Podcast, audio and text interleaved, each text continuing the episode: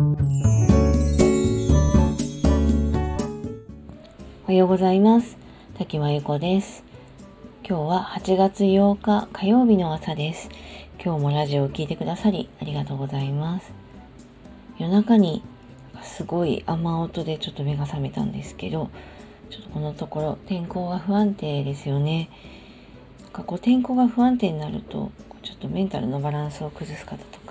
私もちょっと偏頭痛みたいのが出てきたりしますけど体調を崩す方もいるのであのくれぐれも気をつけてお大事にしてくださいね。さて今日はバイアスにとらわれない生き方をというお話です。あのバイアスってまあ思い込みってことですけどあの結構無意識にあるものなんですよね。まあ自分も含めてなんですけどまあ、育った環境とか周りにいる人たちの考え方とか結構自分に染みついていてあの意識しないとその思い込みから抜け出すのって難しいんですよね。あの普通っていう言葉があって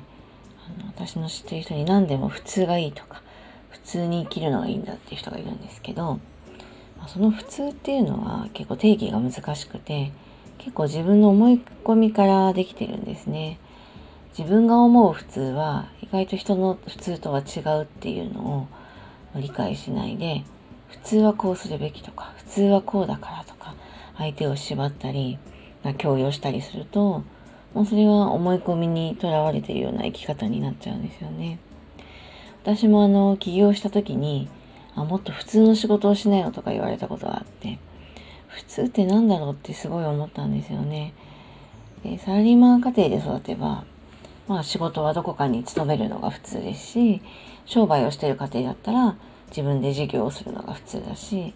結局普通なんてあの人と共有できないんですよね。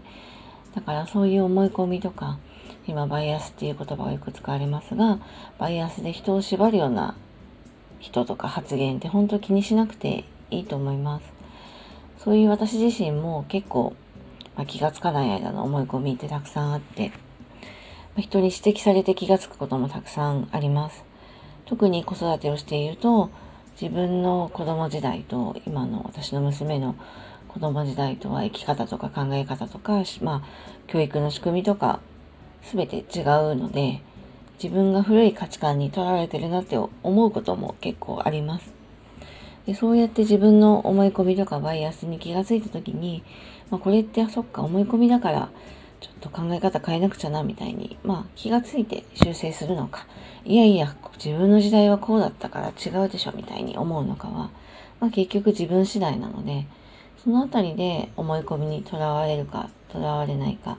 まあ、差が出るんじゃないかなと思っています。私はあの起業して自分で事業してますけど、この起業の世界ってこう思い込みみたいのを捨てないと、どちらかというとどんどん新しいことをやっていく世界なので過去の前例を踏襲しようとかあの普通がこうこうでしょとかもうそういうのを全部捨てないと成功できないというかあの開けてこない世界なのでそういう意味では思い込みっていうのをどんどん捨てていく世界なんですけど、まあ、日常の中とか特にまあ子供の世界とかね教育の世界とかあとまあそうですね世代がちょっと上の方とかやっぱり思い込みとか価値観が違ったりこう古い価値観みたいのを共有してきたりする方もいるので、まあ、そういうのに、ま、自分が負けないであの貫けるかどうかって結構大事かなと思うんですよね。で結構この思い込みバイアスって厄介で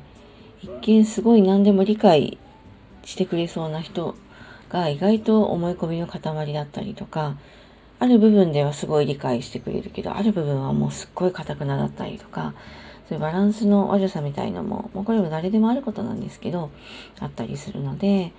まあ、私もあの人の振り見て我が振り直せって言葉がありますけど、そんな感じで、まあ、自分がいかにね、人を変えるって難しいので、自分が思い込みにとらわれないように、で、囚われてると、まあ、気がついた時は、まあ、それをちゃんと変化していけるように、受け入れていけるように気をつけてはいます。で、こうやって指摘してくれる人はすごくありがたいので、まあ、それをちゃんと聞いて自分を客観視するってことですね。まあ、指摘されてこう消えるような人もいますけど、まあそういう人は別に自分の労力の無駄なので指摘しなくてもいいかなとは思います。ということで、あの、今日のお話、あの、私のノートのコミュニティでも詳しく書かせていただいたりしていますので、よかったら読んでください。それでは、今日はこの辺りで失礼します。滝真由子でした。今日も聞いてくださりありがとうございました。失礼いたします。